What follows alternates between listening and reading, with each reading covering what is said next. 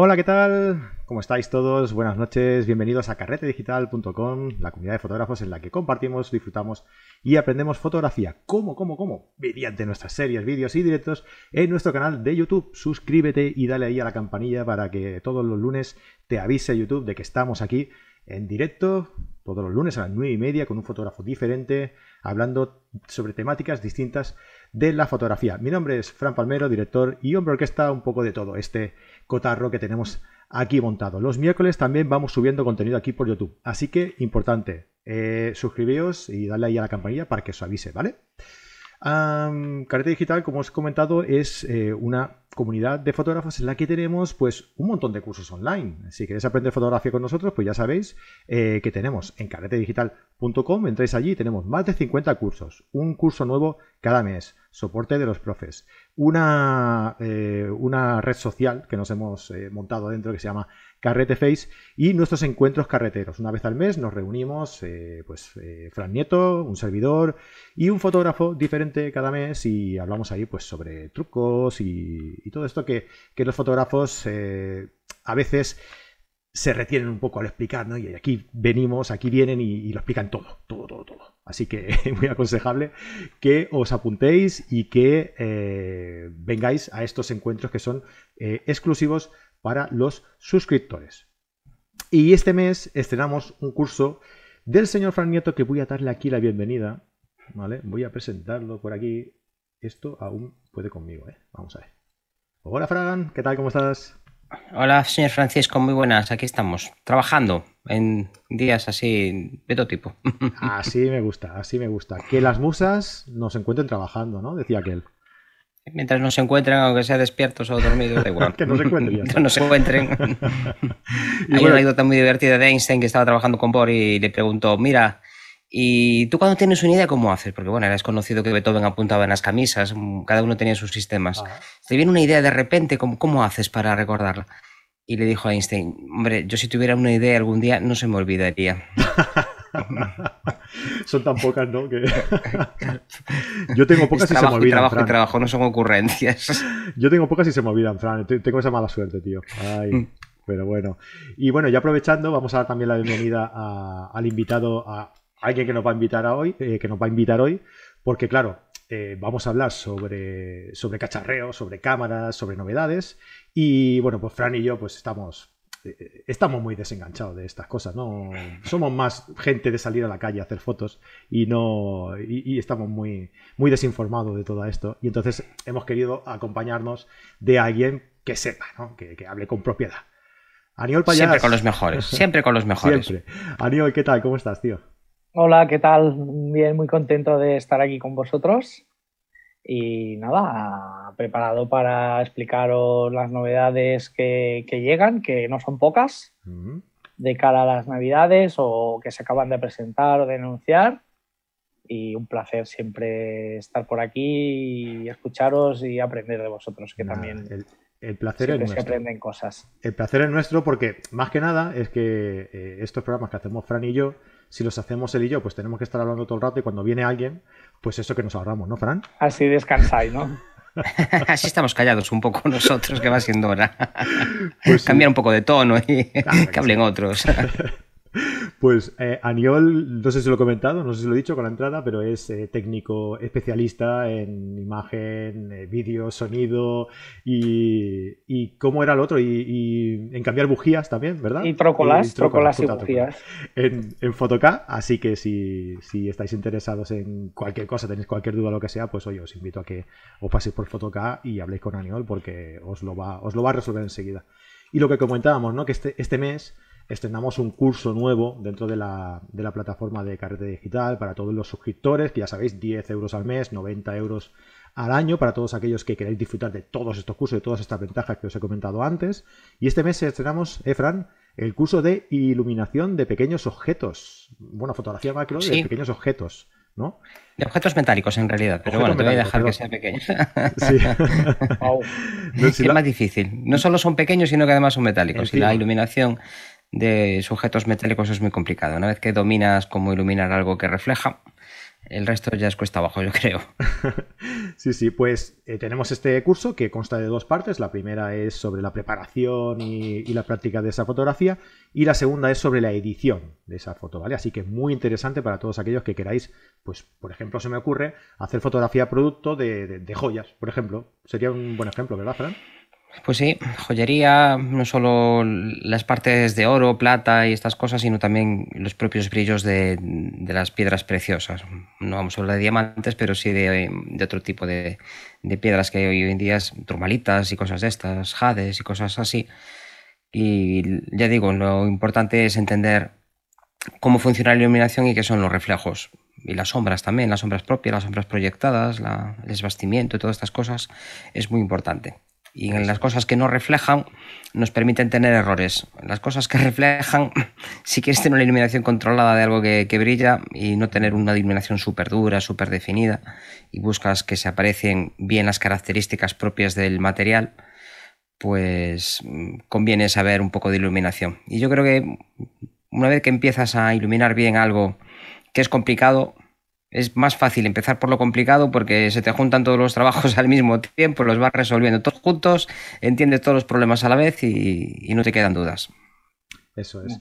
Además, me ha dicho, me ha dicho alguien, me ha dicho un pajarito, eh, concretamente en, el grupo de Telegram que tenemos para los que son suscriptores, que lo mismo el mes que viene te animas y hacemos uno sobre las novedades del Lightroom que vienen fuertes, ¿no? Sí, hay un cambio importante del programa, no tanto del método de revelado, que ya llevamos una buena temporada con el mismo, el motor es el mismo, no ha cambiado, por lo menos lo que he visto por encima, tendré que poner un día una de mis tarjetas de parches y comprobar que todo funciona como funcionaba hasta ahora, pero en general los tiradores se llaman iguales, son iguales, y bueno, falta, ya digo, meterle mano en profundidad, que aún no lo he instalado siquiera, no tuve tiempo. Y, y una vez que han cambiado realmente pocas cosas. Ha variado la capacidad de tener capas, de poder activarlas, desactivarlas, pero las herramientas en sí mismas siguen siendo las mismas. Ha aparecido alguna cosa nueva que ya introdujeron en Photoshop el año pasado, como el aislamiento, las máscaras automáticas de sujeto y, cielo. Y claro, si seleccionas sujeto y seleccionas el el cielo. el resto ya es la tierra. El resto es o el mar o la tierra o lo que sea.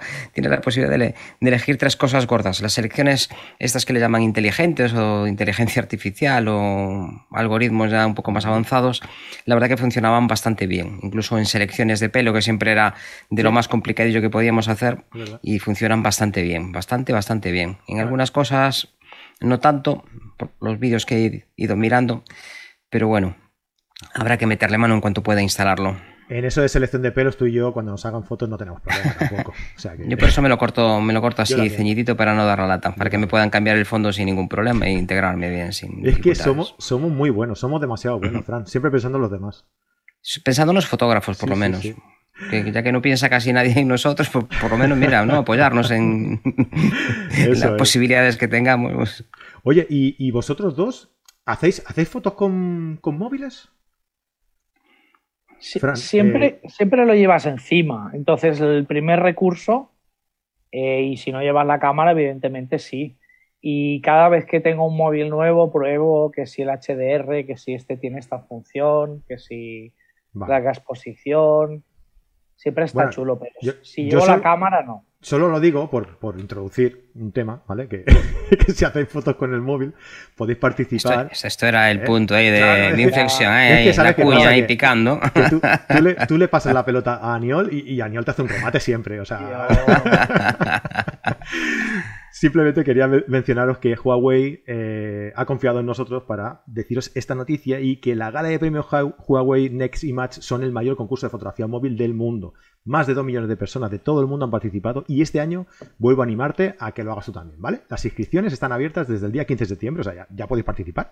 Y tenéis hasta el 30 de noviembre para completar vuestra participación en las múltiples categorías. Fotografía de retrato, blanco y negro, gran angular, teleobjetivo, nocturna, super macro o incluso si os animáis con el vídeo, también podéis hacerlo con cortos de hasta 15 minutos en vídeo, donde cuentes una historia.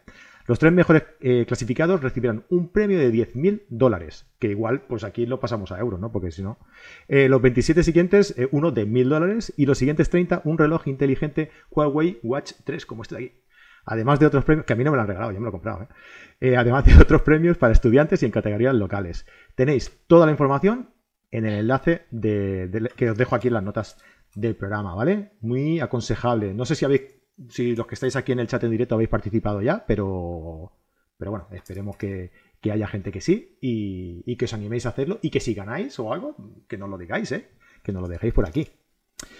Bueno, eh, y ya, yo creo que solo nos queda eh, saludar a todo el mundo que, está por aquí, ¿no? Por el, por el directo. ¿Qué tal? ¿Cómo estáis? ¿Cómo estáis, gente? Por aquí, por el, por el chat. Mira, Fran, había eh, un, alguien que se ha conectado el primero y, he soltado aquí una frase que me ha hecho, me ha hecho gracia, ¿no? Me dice, eh, espero que no sean franoticias, porque hemos llamado a esto las franoticias, ¿vale?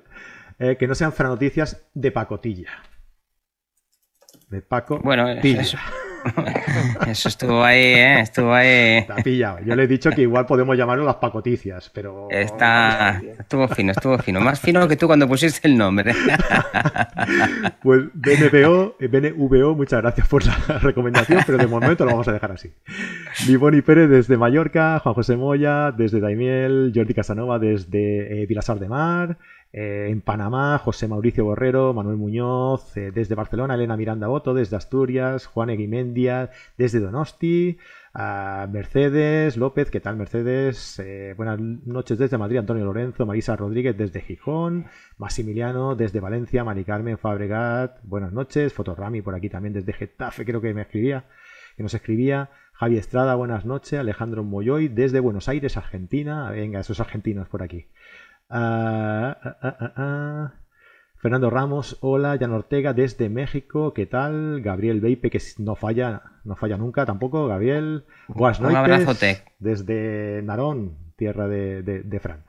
Mm. Lili Prandel, hola a todos. Lili Fabré, buenas noches a todos.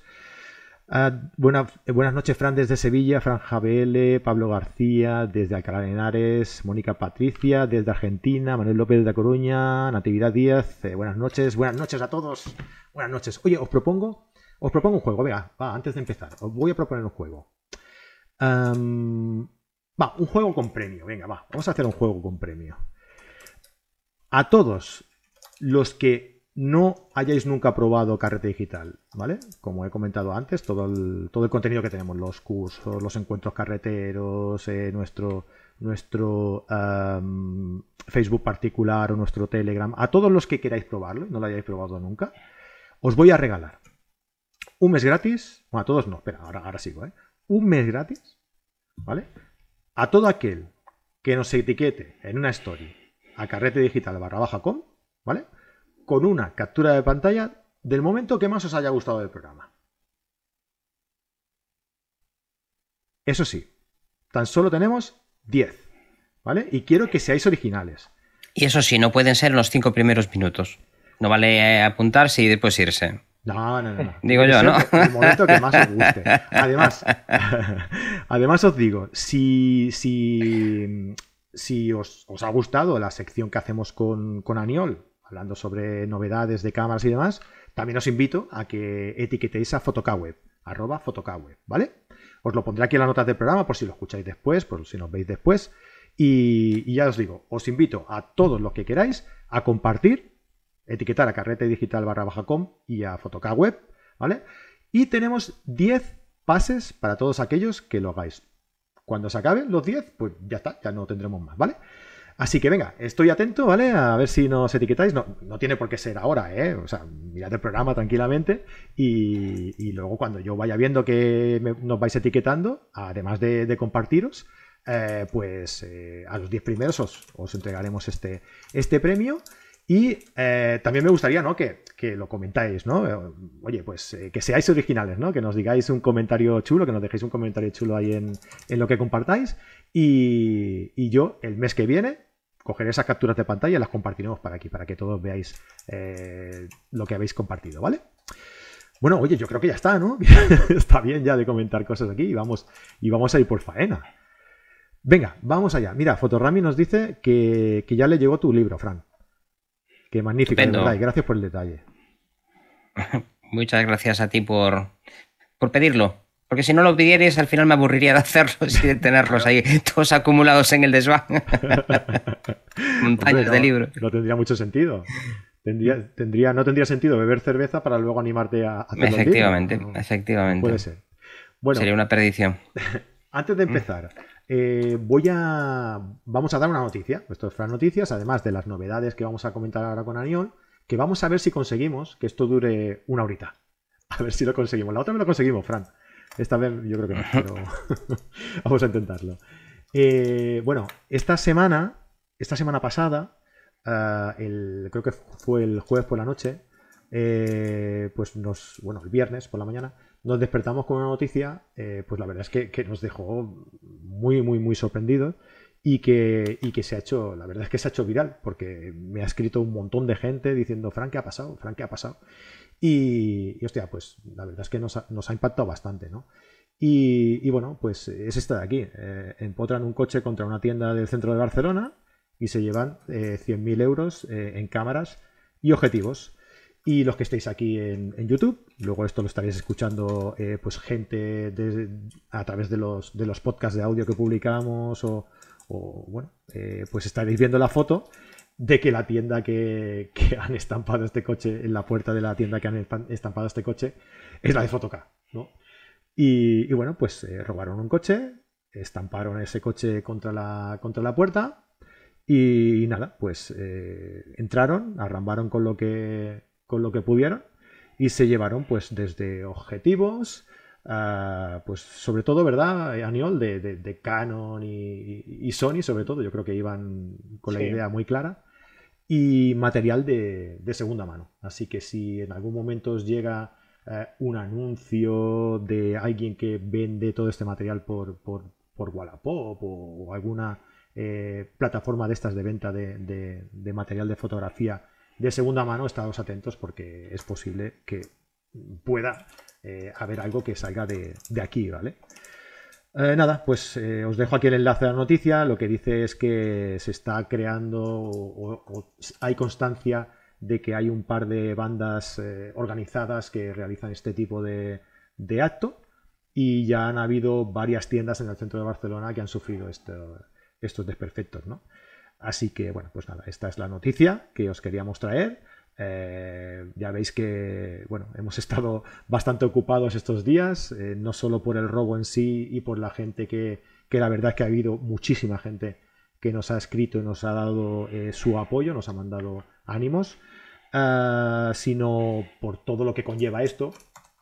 Por ejemplo, los temas de pues arreglar la puerta, arreglar las vitrinas, reponer el material robado, bueno, y todo lo que conlleva, ¿no?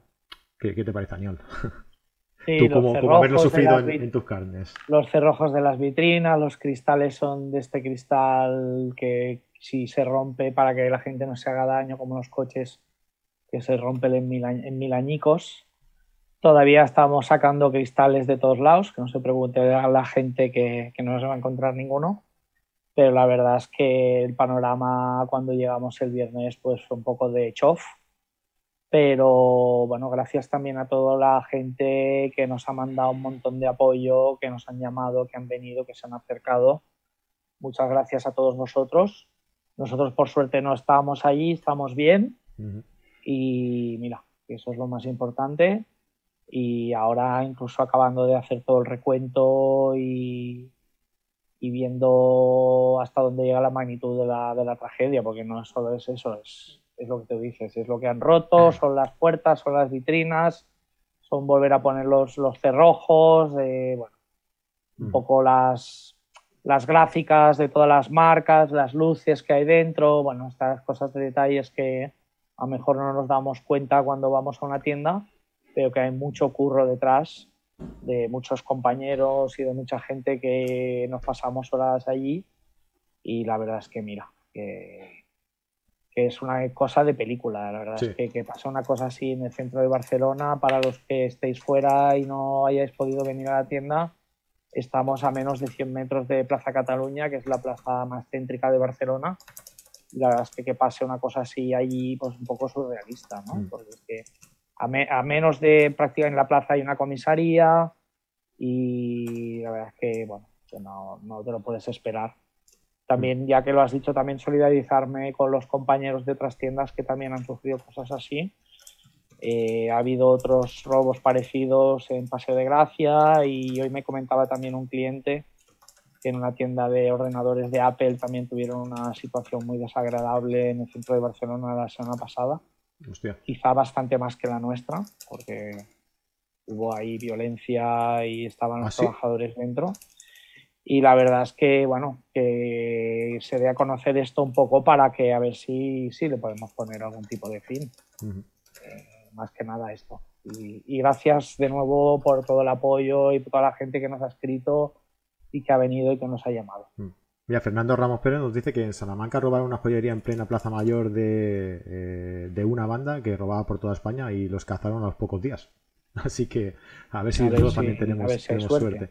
Más que nada, porque nosotros ya no lo han hecho, pero para que no sigan haciéndolo, ¿no? Porque, mm. hostia, es, la verdad es que es, no se pasa bien, no es una situación nada agradable y, hostia, no se lo deseamos a nadie, la verdad. Así mm. que sí, ojalá, ojalá que los pillen y, bueno. Pues nada, vamos a. Fran, eh, me estás aporreando, me estás dejando sordo, tío. ah, con el teclado, perdón. estoy a todo, es que estoy a todo. Estás en todos lados, de verdad. ¿eh? Venga, vamos a, eh, vamos a, comentar algunas, algunas novedades que han ido surgiendo, que para eso hemos llamado a, a, Aniol, que esté por aquí. Eh, hemos tenido, bueno, no sé si la suerte o, no, pero no han llevado a ninguna de estas novedades que vamos a, comentar hoy, ¿no? Los ladrones de, de más que nada porque aún no han salido. Se han presentado, pero aún no han salido, ¿no? Entonces, eh, vamos a conocer un poco por encima eh, algunas de las novedades más destacadas de, las últimas semanas ah, y de las principales marcas, ¿no? Porque parece ser que las marcas se han puesto las, las pilas. Y si te parece, pues, eh, Aniol, podemos eh, empezar con la, con la más reciente, digamos, ¿no? Con la última de las que se han presentado, que es la Nikon Z9. una cámara muy esperada por todos los, los nikonistas, ah, porque quizá puede dar la sensación que, Nikon está un poco, mm, no sé cómo decirlo, si desenganchándose de, la, de, la, carrera esta por, por lo que... Por, de la carrera por, por las novedades y por, y por, todo esto, pero realmente trabajan, trabajan bien. Eh, las cámaras que sacan, la verdad es que valen mucho la pena, ¿no? Hmm.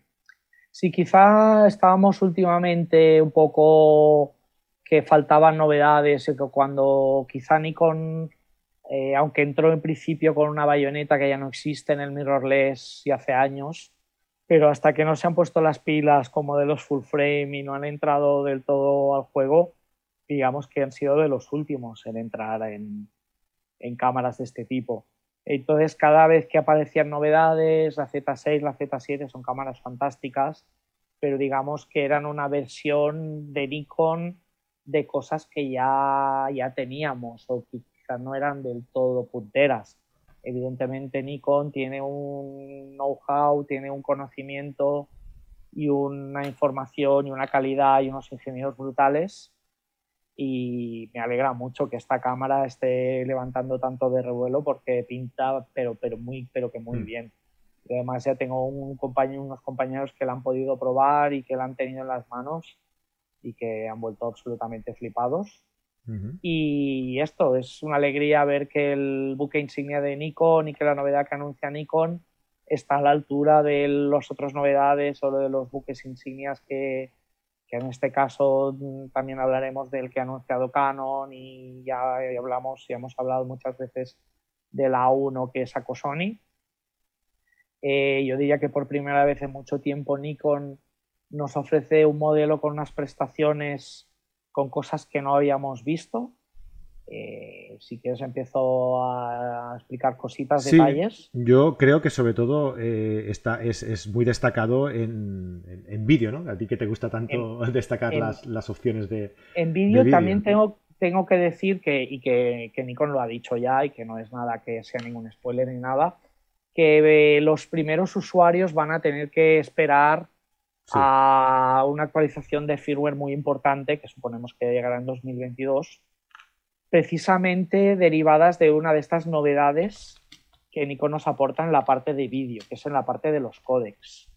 Eh, esta cámara va a ofrecer tanto un formato RAW que se va a llamar NRAW, N de Nikon, como el formato 422 de Apple ProRes, que es una cosa que hasta ahora solo ofrecían cámaras como muy, muy de cine, de gama muy alta, como por ejemplo son las cámaras de, Arri, las Alexa.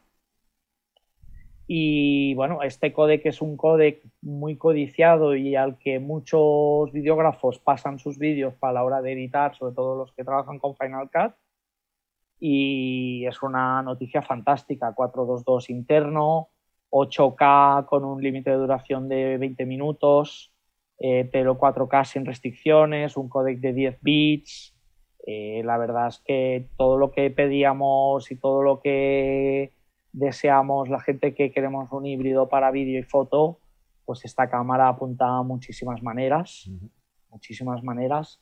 Eh, quizá, quizá, para ponerle un contra, para decir algo eh, que es la pantalla no es completamente flexible y girable hacia todas las direcciones, es orientable, se puede abatir hacia adelante y hacia atrás y luego se puede descentrar, como algunos modelos que habíamos visto de Fuji, pero no es la pantalla flip completamente que tiene la 1 o la R3, pero bueno, algo tenía que tener, porque es que luego las otras prestaciones a nivel de batería, a nivel de autofoco, aunque el visor electrónico también con 3,68 millones de puntos esté en teoría, en principio, un poco por detrás de la competencia, la experiencia que me han comentado los compañeros es que es brutal, porque sí que también tenemos que decir que Canon y Sony ahí hacen un poco de trampas, porque cuando estamos utilizando el autofoco y la ráfaga, la resolución del visor baja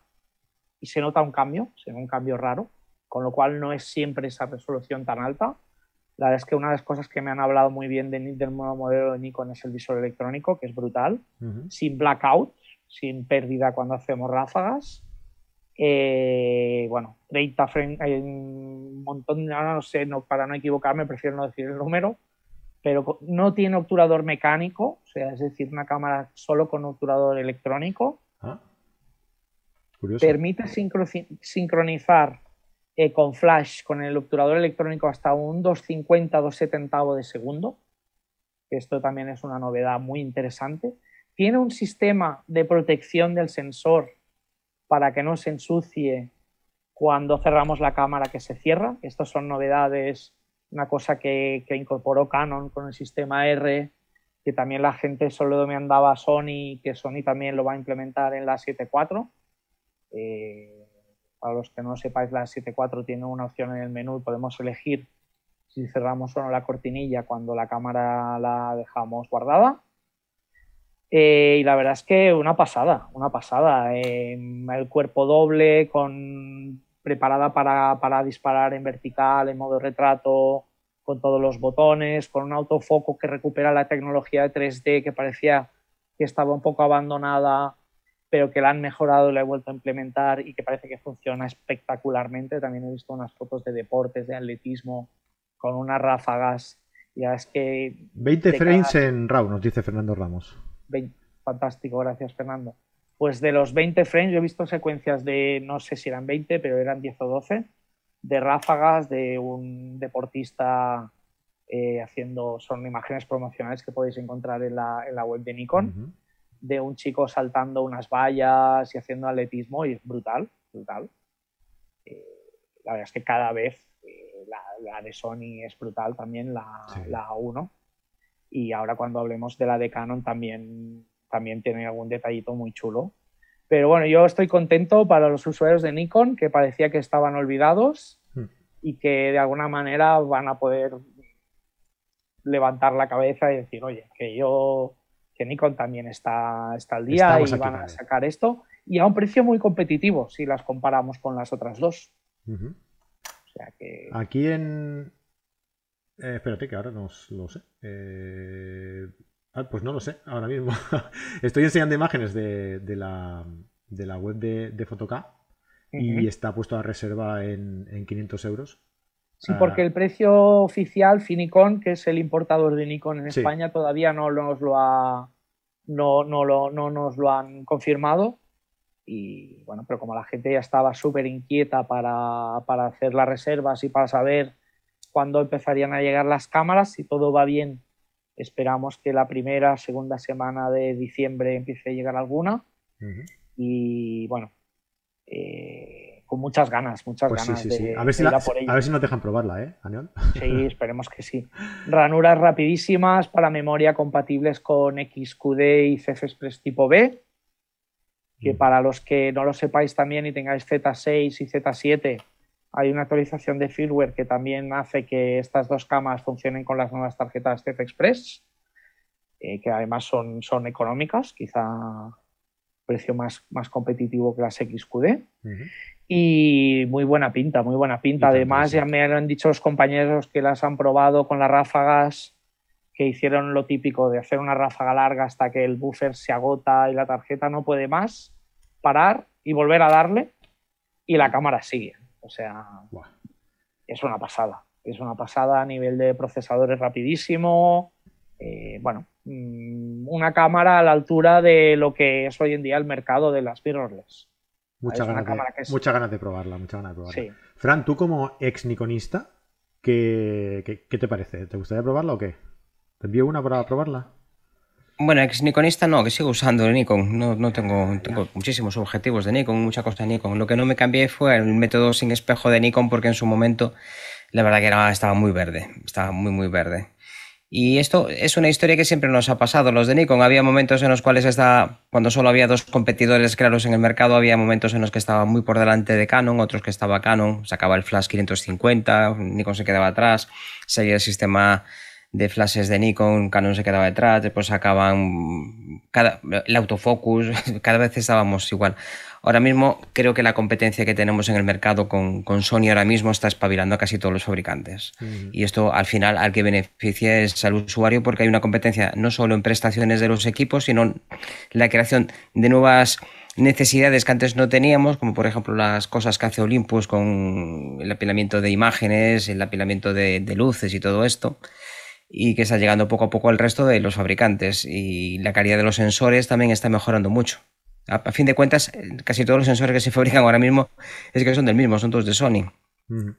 Con especificaciones diferentes según quien los pida, pero creo que estamos viviendo muy buenos momentos para los fotógrafos. Hay muchas cosas muy chulas, sobre todo para los que hacen vídeo también, que una buena cantidad de la inversión que se está dedicando es a esto.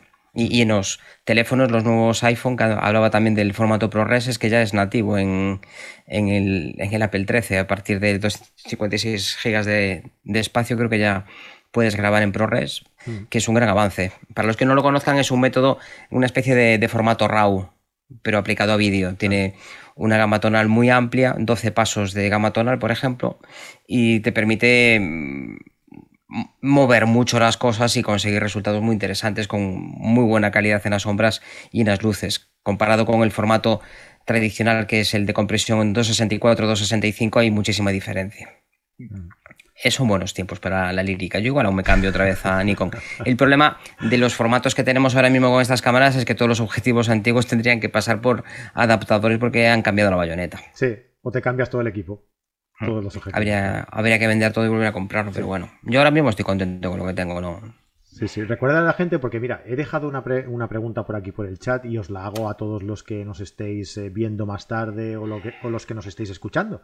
Eh, he dejado una pregunta aquí en el chat que es eh, ¿qué cámara os compraríais eh, si tuvierais el dinero suficiente para hacerlo, ¿no? O si tuvierais todo el dinero del, mundo. Y por aquí, pues nos dice, Liboni nos dice Nikon Z9, el Mercedes nos dice la de Fran, que hace muy buenas fotos.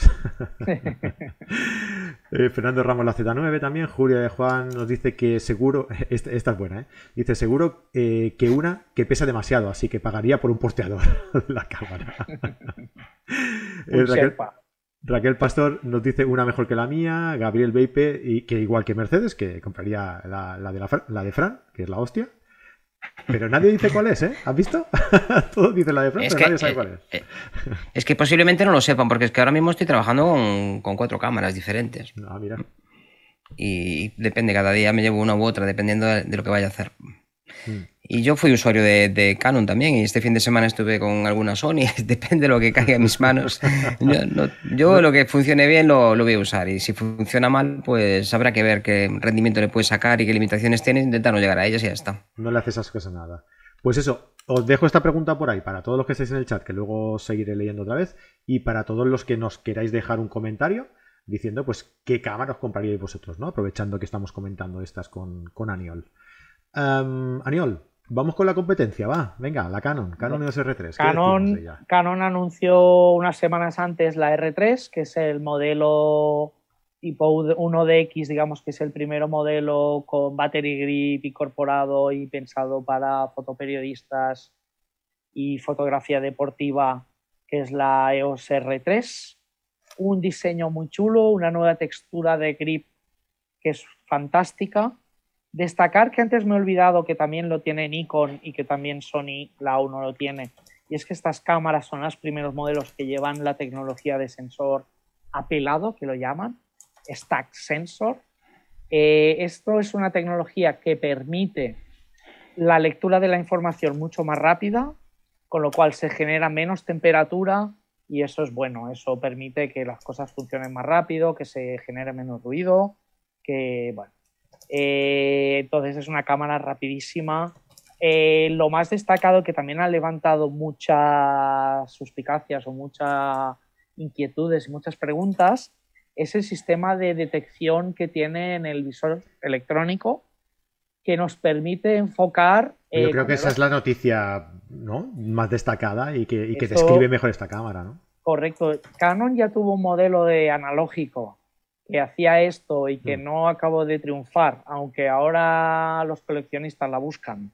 Hmm. Y es una cámara que vale muchísimo dinero online y que si la tenemos en su caja impoluta con el manual de instrucciones, le podemos sacar un buen rendimiento. Y esa fue una cámara que probé en su día en macro y funcionaba muy bien. Y eso creo que estamos hablando de hace unos 30 años, ¿verdad? Sí, sí, sí. Yo creo que fueron a final de los 80 o principios de los 90. Y la verdad es que yo no he podido probarlo de primera mano. He tenido la cámara en las manos, pero no he podido dispararla. Eh, y no he podido probar este sistema de enfoque pero los compañeros que sí que lo han hecho también me hablan maravillas de ellas, que si te lo configuras bien y entiendes cómo funciona, por ejemplo, para el tema de retrato es una pasada, porque no fallas ni una foto.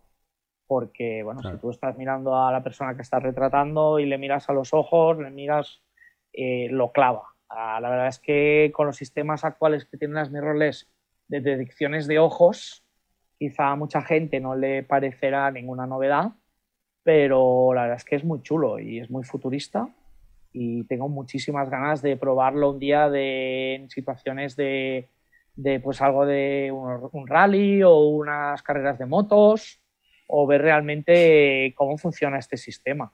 Eh, pero bueno, eh, una pinta espectacular. Eh, cámara rapidísima, quizá destacaría que Canon ha priorizado y siempre lo había hecho como con los modelos 1DX menos megapíxeles. Digamos que si hacemos un concurso de megapíxeles, aquí la Canon es la que queda por detrás con diferencia, pues son 24,5 megapíxeles. La de Nikon son 47,5 y la de Sony son 51, si no recuerdo mal. Pero lo que se caracteriza esta cámara es por un gran rendimiento, un gran sellado, una gran velocidad de autofoco, una gran autonomía y un rango dinámico brutal que es lo que buscan los fotoperiodistas muchas veces. Eh, lo que necesitan es una cámara para trabajar rápido y no una cámara que genere muchos megapíxeles. ¿Vale? Es una cosa que también nos consta que la Z9 y que yo ya sé que la 1 también lo han tenido en cuenta y que puedes trabajar con modos que no utilizan todos los megapíxeles del sensor, porque si un fotoperiodista tiene que enviar las fotos a la redacción o al periódico para que se publiquen al instante desde el estadio donde está y tenemos fotos de 50 megapíxeles, pues no irá tan rápido como si enviamos fotos de 24. Eso está más claro que el agua. Entonces es una cámara que da un rango dinámico brutal, la ciencia del color y cómo procesa el color Canon es espectacular, me gusta muchísimo. Eh, ya os digo que haces una foto y con esta cámara yo lo que he visto y el rango dinámico es bestial. A mm. veces eh, más megapíxeles parece que tenga que ser más. Y Sony me está, nos está demostrando eh, de que a veces más no es menos, ¿eh? porque la 1 y la 7R4 con tantos megapíxeles, el rango dinámico que tienen es brutal. Yo no sé cómo lo están haciendo esta gente, pero es increíble. Pero bueno, tenemos aquí ya la pelea de gallos con los últimos pepinos de las marcas y bueno, mm. ya te digo, igual que las fotos las hacemos las personas, pero con, cualquiera de estas tres cámaras estoy seguro es más fácil, ¿no? Es, un poco más fácil. Si tenéis alguna pregunta sobre lo que estamos hablando, no dudéis en dejárnosla, eh, pues eso, en los comentarios del programa, ya donde lo escuchéis o aquí en el chat, ¿vale? De los que estéis por aquí. Me gusta es una tontería, pero me gusta la rugosidad y el nuevo diseño que le han ah. hecho. De los que os fijéis que si miráis la cámara, eh, tengo curiosidad cómo aguantará esto el paso de los años, pero pinta muy bien, pinta muy bien, a mí me gustó mucho. Perfecto, pues lo que decía, ¿no? Que si tenéis cualquier duda o lo que sea, dejádnoslo por aquí y yo se lo paso a, Aniol y lo, y lo resolvemos. ¿Qué, ¿Qué, te parece? Nos preguntaba Fran eh, por aquí eh, nos preguntaba Mónica Patricia Valle, que lo que tú comentabas, ¿no? que había una cámara analógica que ya incluía esa tecnología. ¿Te acuerdas cuál era? No, no me acuerdo, ¿no? me matas. ahora... Pero era de Canon, era de Canon, ¿eh? Y era, y era de película todavía, ¿no? Era... no, sé si era de los primeros digitales, pero yo diría que era de película todavía. No, no, era película, era película, seguro. yo recuerdo que había usado un, un Belvia con ella una cámara de 35. Ya me lo preguntaron varias veces y nunca me acordé de mirarla. Mira, Fernando, hostia, Fernando Ramos lo vamos a tener que fichar, ¿eh? es que de aquella no había internet, de aquella no había internet, entonces claro, no se podía mirar. ya no está puesto ahí, hace mucho tiempo, la verdad, es muy antiguo. Mira, eh, Fernando Ramos nos dice eh, que eh, en 1992 instalado estaba tecnología en la Canon EOS 5 y fue instalada en otras cámaras, la última en el 98. Nos comenta, nos comenta esto. Muy bien, pues, oye, muchas gracias, Fernando. Em, lo dicho, ¿qué, ¿qué cámaras compraríais vosotros? Eh, pues José Antonio Ibanco Roble nos dice Z9, Franja BL Z9. Eh, Fernando Ramos dice: Yo tengo dos Nikon, la APS-C y lo utilizo para naturaleza, la FF eh, y, Facebook Frame para lo demás. Ah, ah, ah, Pablo García nos dice que es de Fuji, así que se compraría la GFX 100S, pero que no se la compraría porque no le sacaría el rendimiento. Seguro eh, que sí, seguro que sí. Yo creo que sí, no, hombre, con pasta y tiempo, sobre todo con tiempo. Eh, le sacarías el rendimiento, hombre. Eh, Fluke milímetro, Fluke mi multímetro, perdón. para mí, Hasselblad y Leica, que tiene, dice que tiene ahora una Canon D90 y una Olympus M1 Mark III.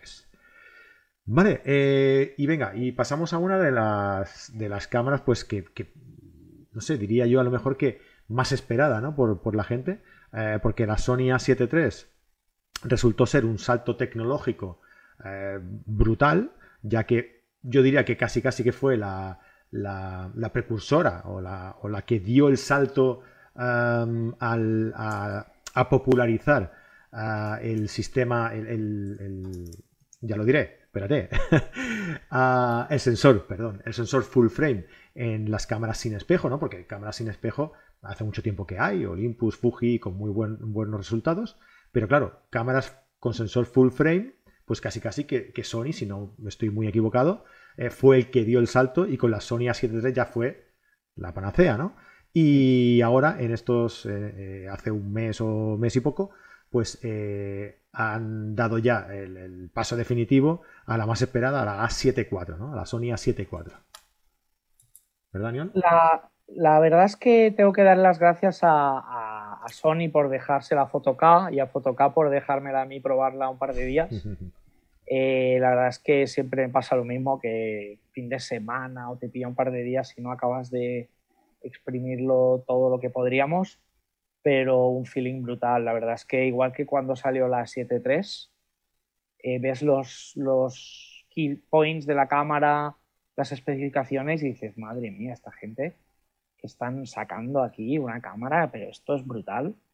Y ya te digo que una de las cosas que, más incidenciaría es en la insistencia que está haciendo Sony, Sony en este nuevo formato, igual que Fran y antes comentábamos, y Fran ha explicado los detalles del, del, del formato ProRes para vídeo, Y hace tiempo que Apple también está, está intentando popularizar un formato HIF, que es para sustituir al JPG, que es un formato de fotografía que está entre el RAW y el JPG, que tiene 10 bits de información de color, ya tenemos 1000 tonos por, por canal en vez de los 256.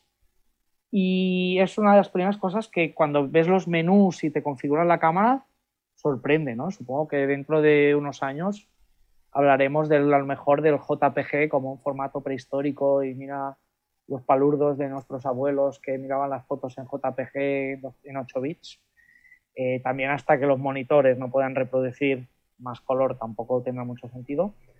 Pero 33 megapíxeles, sensor estabilizado, vídeo 10 bits, eh, salida de vídeo RAW, eh, la detección casi el autofoco de la A1 y de la 7R4, eh, un visor electrónico mejorado, la pantalla que gira, botones dedicados para vídeo. Es que la verdad es que, es que yo ya no sé qué va a pasar si algún día sacan las 7.5, es que ya, ya nos vamos todos para casa. Y esto teniendo en cuenta que es un modelo que no es en teoría ni chicha ni limonano, es ni S ni R, que es un entremedio, pero es que tiene casi que las mejores cosas de los dos modelos. Eh, la verdad es que Sony sigue sigue impresionando y sigue ahora mismo llevando un poco la delantera en este sentido. Es una pasada, una pasada. Sí, sí. Eh, Sony, sobre todo, a mí me sorprendió mucho la primera vez que vi lo que estamos, bueno, lo que se está viendo ahora por pantalla, que es el, enfoque eh, a tiempo real, digamos, ¿no? El, tracking real, ¿no? A, los ojos. Y, es, claro, yo siempre he hecho fotografía de, de boda y me sorprende mucho el, hecho de, poder centrar el, enfoque a, alguien y que no se vaya hacia una persona que está pasando por atrás o hacia otra zona de contraste de la, de la imagen, ¿no? Eh, claro, yo con eso a veces sufría bastante. Y que, y que con estas cámaras puedas coger y hacer esa operación, eh, sin, con un, no sé, ¿qué diríamos? A lo mejor un 95% de, de acierto. O sea, es, sí, Si configuras el audio en el autofoco, yo te diría que sí, más de un 90%. Tiene su coña, ¿eh? También configurar el autofoco de estas cámaras. Eh, y a veces también es importante... No te fácil, Aniol. no, y que es más que, que tener su coña, son cámaras tan potentes. También tengo que decir que esta cámara está en otra liga no es el flagship, no es el modelo gama alta, con lo cual a nivel de velocidad de frames y enfoque es muy injusto comparado con, la Nikon y con la Canon, que está muy por delante. Pero claro, es que este no es un modelo para fotoperiodistas o para, en teoría, profesionales. Es la gama top de lo que ellos llaman prosumer o mm, gama de aficionado, de gente que medio, alto, pero es que es una pasada. Eh, porque el precio también a la que va a salir es prácticamente o menos de la mitad de, los otros dos modelos. Eh, bueno, es, increíble. La verdad es que tiene detalles, la ergonomía ha mejorado, el cuerpo, el chasis es el mismo que el de la 1 y el de la 7S3, la pantalla sí que gira del todo, el botón dedicado a vídeo, la opción de grabar en, en 10 bits, cómo te lo explican los menús, me hizo mucha gracia que cuando activar los 10 bits te pone, ojo, que este formato de vídeo está pensado para editar en ordenador y pesa muchos más megas por segundo. Y bueno, la verdad es que, ostras, eh, podemos hacer el 420 8 bits que ya teníamos con la 7.3 si tenemos que editar rápido y tenemos que eh, editar, y hacer cosas muy rápidas, pero si queremos tener un archivo de vídeo con información para hacer post de calidad y hacer un etalonaje y tocar el color y poder salvar un poco más la exposición y el rango dinámico, eh, este codec de 10 bits nos lo, nos lo permite. Eh, esto es fantástico. Yo también, para decirlo, que siempre lo digo, que, que este codec de 10 bits se hace mucho tiempo que lo tiene Panasonic y que los buenos usuarios de Panasonic y los amantes de la GH5 eh, por eso quieren tanto esa cámara, porque hace muchos años que, que se lo da pero no está de más de que Sony PAM también lo implemente. La Nikon también lo tendrá, la, la, R5 de Canon también lo tiene, la R6 si trabajamos a 10 bits también y la R3 lógicamente también lo tiene. Pero eso es, como decía Fran, muy, muy buenas noticias. Mm. Nos pregunta Mónica Patricia Valle que qué precio, se estima eh, aquí en mirando en la página de Fotoca, eh, pues estamos viendo que el precio eh, está ahora, ahora mismo está precio reserva, ¿no? Porque aún no está a la venta. y el precio estimado es 2.799, 2.800 Sí, 2.800, 2.799. Un poco más que cuando salió la 7.3. Cuando salió la 7.3 salió por unos 2.400 o 2.399 creo que eran es un poco más, pero realmente vale la pena. ¿eh? Y no, evidentemente, los que tengan una 7.2 o una 7.3 que no la tiren a la basura, que sigue siendo un cañón de cámara. Pero sí que cuando actualicéis a la 7.4 y tengáis que editar un vídeo y unos planos estén a 10 bits y los otros a 8, diréis, lo, notaréis. Ahí es donde lo notaréis. Y mm. sobre todo el día que nos descuidemos un poco y fallamos un poco en la exposición, pues lo mismo que cuando editamos una foto en RAW. Eh, un JPG, si está mal expuesto, no puedes hacer prácticamente nada. De hecho, Aniol, yo, yo creo que, para todos aquellos que digan, ostras, es que yo 2.800 euros por una cámara, hombre, pues me gustaría, pero es mucho dinero. Tal, yo creo que es una muy buena oportunidad eh, de aprovechar y comprar a lo mejor la 7.3, ¿no? Que, no deja de ser una muy buena cámara también en, estos, en estos momentos. Eh, para un nivel de, medio, eh, aficionado medio, incluso avanzado. Ah, y ahora mismo, pues yo que sé, por ejemplo, mirando aquí en la página de Fotoca, está a 1990 euros con un reembolso de, de 200 euros. De 200 euros, que es una pasada. Que sale 1790. Y la, y la serie 6000, la 6600 tiene este sistema de autoenfoco y tiene el sensor estabilizado. Y como has leído muy bien el comentario de, una, de un oyente que, ha puesto que él para deportes utiliza la PSC. Es que, y lo que ha dicho Fran Nieto antes, que depende del día y la foto que vaya a hacer, no siempre se lleva la misma cámara. Entonces, eh, tenemos cámaras perfectamente válidas con sensores más pequeños y que unas tienen unas ventajas respecto a las otras y lo importante es saber eh, em, apretar y aprovechar las virtudes de cada tipo de tamaño de sensor y de cada fabricante, que, todas tienen sus ventajas respecto a los demás. Eso es. Fran, tú de estas tres que hemos dicho, ¿cuál te quedarías? No, venga, mójate. A mí me vale cualquiera, de verdad. me, vale cualquiera. Yo hace tiempo que yo no me peleo mucho con la cámara. Las que hay ahora mismo me sobran todas, de verdad. De hecho, siempre dicen que, que el manual de las últimas cámaras ni me lo leí. Es que hacen tantas cosas y tan. Yo 30 fotogramas por segundo. A mí con tal de que haga una foto cada 30 segundos, de verdad que a mí me llega. para las fotos que hago, paisaje, macro y estas cosas, que yo no, tengo grandes exigencias. Lo único que necesito realmente de una cámara es que tenga un buen tamaño de captura para poder hacer copias en una exposición a un metro. Y para un metro sobran 24 o 30 megas, más que suficiente. Mm. Y necesito algo que está, está ahí muy olvidado, que es el rango dinámico. Yo el día que pueda dejar de usar filtros degradados y cosas de estas seré feliz. El resto es que no necesito más. Bueno, lo que más valoro en una cámara ahora mismo es el rango dinámico. De hecho, Fran, de, estas cámaras de aquí, una, uno de los buques insignia, por lo menos lo he visto en Canon y creo que en Sony también, es que el rango dinámico es brutal de estas cámaras. Sí, pero estamos hablando de 14, 15 pasos. Yo lo que necesito son 18, 19, que ya lo tienen algunos algunos respaldos. Y o sea, tecnológicamente sí que lo hay. Lo que pasa es que no te puedes ir con un respaldo por ahí con objetivos que pesan 17 kilos cada uno. claro, no es muy práctico. Estamos ahorrando peso, estamos ahorrando peso y, esto no funciona así. Y, pero la tecnología la hay. Y ahora mismo yo estoy utilizando una cámara que tiene 14, 15 pasos de rango dinámico y estoy usando filtros de 2, 3 pasos, es que está ahí, ahí ya con tres pasos que le quito con filtros, en algunos casos puedo utilizar un degradado combinado con otro de tres y dos pasos, son cinco. O sea que con 19 pasos yo hago todas las fotos que estoy haciendo ahora mismo, pero con una sola toma. Y soy feliz con una ola ahí que me coinciden bien, sin necesidad de andar haciendo HDRs ni cosas raras. Es que Fran es feliz con poca cosa, así es que... Yo estoy muy anticuado, yo...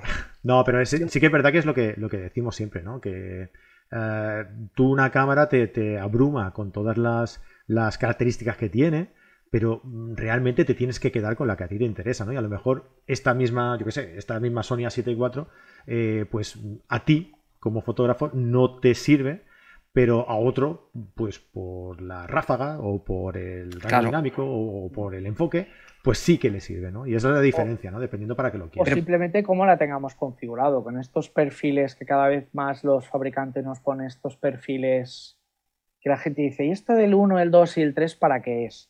Pues es porque cada vez las cámaras tienen más cosas y no es lo mismo tener la cámara configurada para irme a hacer una foto de un evento deportivo, que a lo mejor me interesa tenerla con un balance de blancos automático y en JPG o en modos crop, modo de X, modo Super 35, modo como queráis llamar en función de la marca, y con unas prestaciones de autofoco a lo mejor conservo, que no un modo para retrato, que la tomo con unos tonos más cálidos para que me mejore la piel, con la detección de caras en el autofoco, y pongo el perfil 1 pongo el perfil 2 y una es una cámara deportiva y la otra es una cámara para hacer retratos. Entonces, sí, estamos bloqueando también con el número de puntos de enfoque y a veces es que te llega para un retrato, es que igual es más eficaz mover la cámara que andar moviendo el punto de enfoque. Es que a veces nos complicamos la vida tecnológicamente para hacer cosas que siempre fueron sencillas y tenemos que andar con 40 botones, pero no se sabe muy bien para qué. Y, y después me gustaría decir que Qué buenas noticias para Fran, no sé hasta, cuándo lo van a aplicar, pero por ejemplo hay modelos de, cine o de cámaras híbridas de, orientadas a vídeo cine que ya están probando sistemas de filtros ND variables directamente desde el sensor. En este caso son la FX6 y la FX9 de Sony, que, la verdad es que todas las que llegan se van vendiendo, no hemos tenido la suerte de, porque hay muy pocas y ahora con el problema de chips y componentes que hay, pues van que vuelan. Y yo no he podido probarlo, pero tiene muy, muy buena pinta este sistema de NDs variables. Eh, y si se puede aplicar en un sensor CMOS, que en el caso de la FX6 sabemos que es muy parecido al de la 7S3, pues supongo que pronto a lo mejor nos sorprenden y lo podemos empezar a aplicar en fotografía.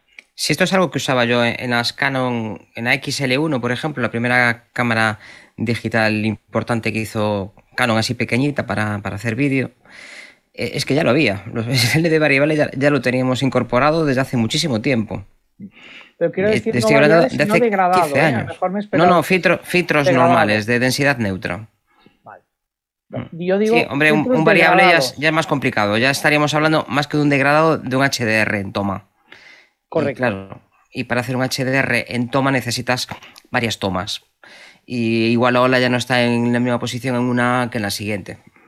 Sí, pero a lo mejor eh, en, modo paralelo, Fran, igual se inventan algún tipo de buffer o algo así que en modo paralelo pueda, pueda captar dos imágenes eh, con, con, una exposición diferente en cada una y que luego lo vaya uniendo en el mismo. Sí, yo ahora me estoy flipando. O que un sensor tenga una parte, una sensibilidad nativa y otra, la parte del sensor tenga otra.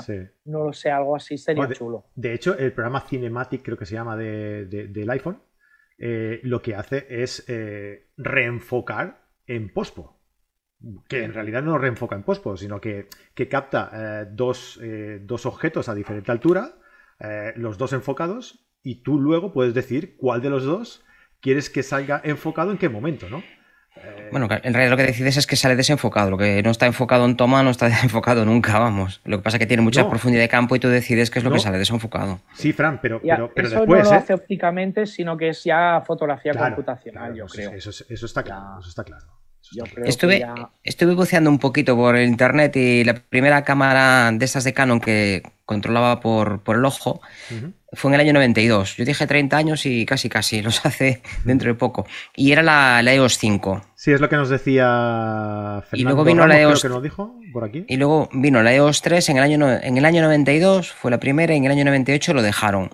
Curiosamente, era una cosa que se le achacó siempre, las cámaras más altas de gama, que por aquel entonces era la, la EOS 1, la V, nunca lo incorporaron. Después ya empezamos con la guerra de los puntos de enfoque, Empezamos ahí a bloquear con 40 puntos de enfoque, con 100 puntos de enfoque, con 300 puntos de enfoque y se acabó el tema. En seis años una tecnología tan novedosa como esta desapareció y nunca más se supo de ella hasta, hasta recientemente. ¿Y por qué? Pues porque Canon por aquel entonces llevaba mucha ventaja a Nikon. Fue una época en la que mucha gente se cambió de, de sistema, sobre todo por los flashes y por la velocidad del autofocus. no necesitaban invertir más, llevan por delante. Esto es una cuestión básica en, economía. Cuando vas por delante no necesitas gastar el dinero en investigación y desarrollo. Y es algo que ahora mismo le está pasando a muchos fabricantes, que es que se ven obligados a innovar para que el consumidor esté contento. Y por eso, efectivamente, es que hay novedades muy importantes en el mundo. Sí, sí.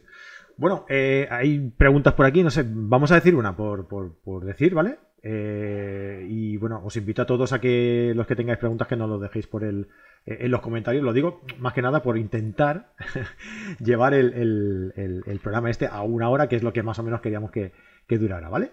Eh, mira, Fernando Val, J. Val, nos dice, no os da la impresión, bueno, igual no vamos a ir más de una hora porque es un tema interesante. Porque ya va, porque ya va. nos dice, no os da la impresión que cada vez se venden menos cámaras y como consecuencia de ello cada vez son más caras para alcanzar las cuentas de resultados de las empresas fabricantes? Pues mira, yo supongo que, que no lo dirá mejor, pero yo creo que no, porque cámaras se siguen vendiendo, ¿verdad, Aniol? Sí, por suerte se siguen vendiendo muchas cámaras eh, y mucha gente nos lo dice. Y, y, al uso de que de, lo de los móviles, los móviles son fantásticos, siempre los llevamos encima. Y, creo que lo habéis dicho vosotros por aquí, la mejor cámara es la que llevas encima. Eso, pero cuando tú ves una foto hecha con el móvil, en el móvil, muy chula, pero cuando la ves en el ordenador o la ves en la tele, ahí es cuando la gente se viene para la tienda y dice yo quiero una cámara. Porque... Los móviles son una puerta de entrada para que te guste la afición y vayas adelantando. Hay algunas cosas que se pueden hacer muy bien con un móvil por la profundidad de campo que tiene tan grande y otras que se hacen mejor con una cámara. Son las compactas de antes, ¿no, Fran? Las compactas digitales de antes, claro. Bueno, ya le gustaría una compacta de antes, hacer las fotos que hace un móvil de, los de, ahora, vamos, vamos, años. Hablaba en la función, ¿no? La función que hace. Sí, sí. Evidentemente ahora tienen muchísimo más y que han avanzado tanto, mm. todos utilizan ahora estos modos HDRs, aparte de hacer multicapturas, mm. es que te las juntan. Y, claro, es que esto una cámara compacta de hace cinco años no lo hacía. No, no, evidentemente. Eh, y ya me gustaría que mi primera digital funcionara como el, como el teléfono que tengo ahora mismo. ¿eh? Ya me gustaría que la calidad de la captura fuera la misma. Claro, han pasado veintipico años, pero casi veinticinco años, pero de que ya hacíamos fotos y las vendíamos y las publicábamos y ahora de repente es que, es que yo veo aquí que no hay, hombre, a ver, estamos perdiendo el norte también con, la, con el concepto de calidad. Hay una calidad suficiente para, para, muchos, para muchos, muchos usuarios. Mm. Mira, Fotorami nos dice, yo tengo la impresión de que va a ser el boom de las cámaras de segunda mano, porque las nuevas tardarán mucho, mucho eh, en estar a la venta. ¿Qué opináis? Pues mira, mm, el boom de la cámara de segunda mano, te puedo asegurar que ya ha sido. Eh, y ha sido en el momento en el que la gente ha vendido sus cámaras reflex para comprarse mirrorless. Que esto yo me imagino que pasó en el momento del paso de, de analógica a digital también, ¿verdad? Sí, de que, en ese momento se compraron equipos, sobre todo de Hassel y Leica y cosas de estas, se compraron a precio de ganga. Las, la serie OM de Olympus es que se vendieron a, precio de ganga. Ahora mismo, si tienes una cámara de esa época en buen estado, es que se ha revalorizado bastante, pero no a esos niveles. En cuanto a los precios, que iba a contestar antes y se me fue la olla, como siempre, me pongo otras cosas. Yo recuerdo que mi primera cámara me costó tres, tres salarios. Y hoy en día una cámara de estas es que son tres salarios, de un sueldo normal de 1.000, 1.200 euros, que, es un salario tirando a, medio bajo, ¿no? Un salario mínimo profesional, es ese dinero y por 3.000 euros te compras algo bastante mejor que lo que había de aquella. Tampoco tenemos que valorar la tecnología que tenían las cámaras por aquel entonces, que no había todavía microprocesadores ni había cosas de estas y casi todo se hacía mecánicamente. Y era mucho más costoso. Yo creo que la ganancia por cámara ahora mismo es superior a la que tenían antes. Pero claro, el desarrollo ahora mismo es muy complicado. Hacer cosas ahora mismo y seguir innovando requiere de, mucho, mucha ingeniería. Mira, Fernando Ramos nos dice, Fran Nieto, ¿qué quitarías de las cámaras que no te sirven para nada? ¿Qué función? Yo quitaría casi todo. Yo quitaría casi todo. Lo que pondría es una, pantalla que tenga más capacidad de reproducir los colores, que son casi todos una mierda, que no te puedes fiar casi nada de ellos, ni tan siquiera del focus, macro cuando estás trabajando con dos, tres aumentos, que no, no ves nada, a veces acabamos con un monitor externo. Y el resto, a mí personalmente es que no me arreglan casi nada. Yo el autofocus lo primero que hago es desactivarlo y no lo vuelvo a poner nunca. Y es raro que yo haga otra, cosas que lo necesite. El día que lo necesito lo pongo, que para eso está, pero no, o sea, no, soy mejor fotógrafo ni hiperfotógrafo por disparar en manual o me gustaría que las cámaras me dejaran ver el RAW, me dejaran ver la exposición del RAW, el, histograma del RAW de una puñetera vez y que me dejaran hacer cosas que realmente son útiles para mí. El resto yo casi no uso nada, vamos, todo esto del... Y, y en vídeo sí que es una cosa que últimamente hago más y agradezco que hagan buenos planos y me gustaría contar con formatos sin compresión. Lo que pasa es que eso obliga mm, primero a unos buffers brutales de, memoria intermedia y a procesadores mm, también brutales para ser capaces de procesar todo eso. Es más fácil comprimirlo y guardarlo. Curiosamente es más fácil comprimir y guardar que andar, que andar guardando el original. bueno, yo necesito muy poquito, la verdad, de una cámara. Busco calidad en, en las cosas importantes, que es calidad de imagen. Que el píxel sea bueno y que tenga poco ruido. Que tampoco me preocupa, que casi siempre tiro a 200 o a 100 o... No me preocupa mucho. Pero para nocturna sí que lo agradecería. Agradecería muchísimo que una cámara fuera capaz de disparar a 6400 ISO con un nivel de ruido muy bajo y sobre todo sin quemar, sin quemar las estrellas. Yo el día que vea vías lácteas con, con azules, con amarillos, con rojos, seré feliz. Pero por ahora es que no me lo dan. Eso lo tenía en diapositiva hace 30 años pero ahora no lo no puedo, no lo tengo.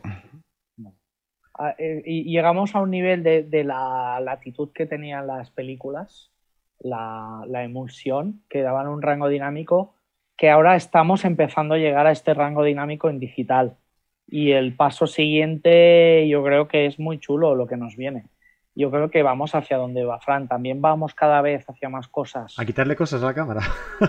sí, por un lado sí, porque la gente lo que valora es esto. Mm. Por un lado tendremos, yo creo, cámaras más profesionales que irán más orientados a esto, a buscar más rango dinámico, buscar formatos sin comprimir.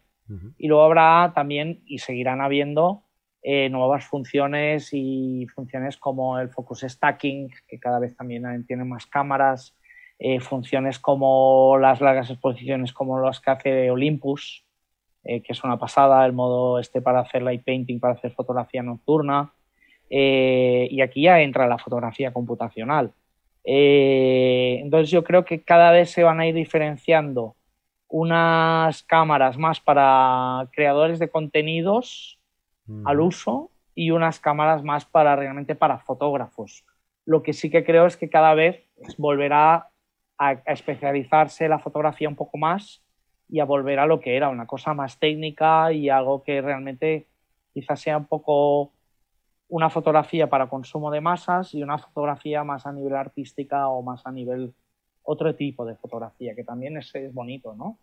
Eh, yo pues creo que van por ahí los tiros. Sí, yo creo que, con la popularización de la fotografía, gracias a, la entrada, como decía Fran antes, ¿no? de, todo el mundo al, arte de la fotografía a través de, de las cámaras digitales en su día y de los móviles hoy en día, esto va a permitir eso, ¿no? Que haya una distinción entre todo aquel que realiza fotografía por realizar fotografía y todo aquel que realice fotografía ah, artística, ¿no? O, un poco más técnica, ¿no? Yo creo que, esa distinción existirá, ¿no? De hecho, yo creo que ya, ya, existe un poco, ¿no? Esa, esa distinción.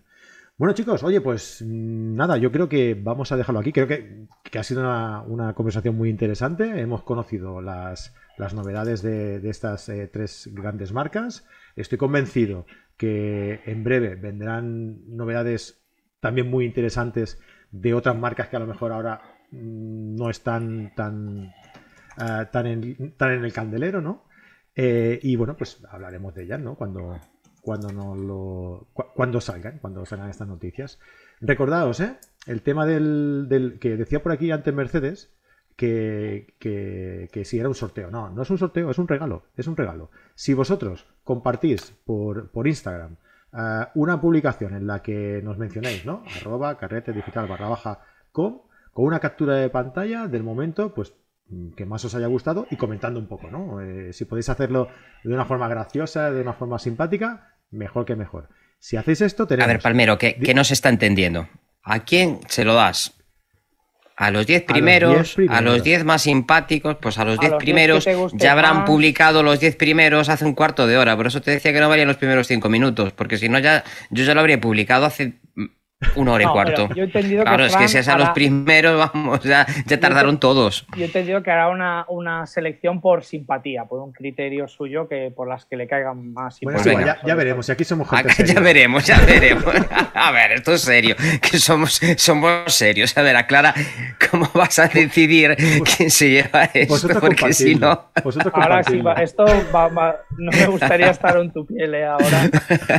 no, que no, que no, que no. a dedo, el dedo mágico. Dedocracia. Qué, mala persona que es el Fran. Hombre, es que hay que aclarar las cosas. O es un concurso, si es a los 10 primeros, a los 10 últimos, a los 10 del medio, a los que acaben en 5, habrá un criterio, pero lo que no se puede hacer es. No, no, no me habéis entendido. A los primeros, a los primeros es que ya, ya, ya estarán publicados. Son los 10 primeros. Luego. Los voy, a, tener que elegir yo, a los más graciosos. Lo que pido es que sean. A los más currados. Que sean comentarios simpáticos. Pero son los 10 primeros, oye, todos los que sean los más rápidos. A mí me parece una, justificación bastante lógica, ¿no? Qué malo es.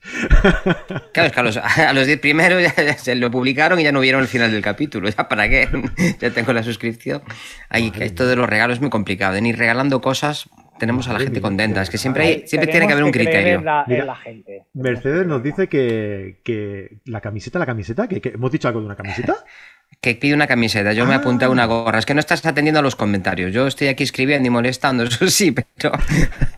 Yo dije que una visera, una visera con forro polar y con gorete. Sería un detalle. Ah, eres tú. Brutal, brutal. Mira que yo dudaba, ¿eh? era, un detalle, una, una, gorra guapa, porque eso no lo hay. Para los fotógrafos de naturaleza, hombre, hay las gorras estas de que le llaman de borrasca para, para alta montaña, pero abrigan demasiado. No, no. Pero una gorrita así guapa para que te proteja del sol, pero que te tape así las orejitas, la gente que tenemos así el pelo cortito. Había que mirarlo, ¿eh? había que dar una vuelta. Carrete digital. Venga, va, pues lo, pensamos para más adelante. Venga, me metes en unos líos de verdad. Hacemos un aquí. Madre mía. Bueno, pues nada, oye, yo sigo con lo mío. A los 10 primeros. Dejaos de historias. A los 10 primeros que compartáis esto, eh, carrete digital barra baja com y, a partir de ya. me mata, este hombre me mata. Eh, eso, eh, ya, ¿por dónde iba yo? Sí, eso. Eh, nada, oye, que muchísimas gracias, Aniol y Fran, por estar aquí comentando el programa de, Un placer. de hoy. Siempre, es muy divertido y, y, agradable estar aquí un rato con vosotros y con toda la gente que nos escucha, que es muy guay. Después también el feedback que, nos dan. Además, aprender tantas cosas para quedárselas uno solo es que no vale la pena. Hay que, ah, hay que compartirlas. Hay que abrirlas, hay que expandirlas. Hay que compartirlas. Pues eso, recordad de participar, ¿vale? En, el, en, este, en este regalo que, os hacemos. y nada, oye, como siempre, dejadnos aquí un like si, os ha gustado, eh, suscribíos al canal y sobre todo darle ahí a la campanilla porque, oye, yo creo que vale la pena que YouTube os avise, os diga, oye, que los franes están aquí haciendo las fran noticias. Oye, me ha gustado. eh, y si quieres verlo, puedes conectarte. Oye, pues si le das a campanilla, YouTube te envía la notificación de esto y, lo podrás ver. Y si no, pues lo puedes ver luego en diferido. Y si no, lo puedes escuchar también en, las plataformas de podcasting que compartimos este programa, en Podbean, en iBox, en Apple Podcast, en todas las que contengan este contenido. ¿Y dónde, Fran? ¿Dónde? Y si tienen alguna pregunta, que la planteen, que buscamos a alguien que la conteste. Malo será que no encontremos. en España hay mucha gente que sabe mucho. Malo será que no encontremos la persona adecuada para contestar. Seguro que sí. Seguro que encontramos a alguien. Muchísimas gracias a todos. Es todo un placer teneros eh, aquí, a todos los que habéis estado en directo y a todos los que nos veréis luego y nos escuchéis también luego, importante. Hasta luego. Un abrazote a todos.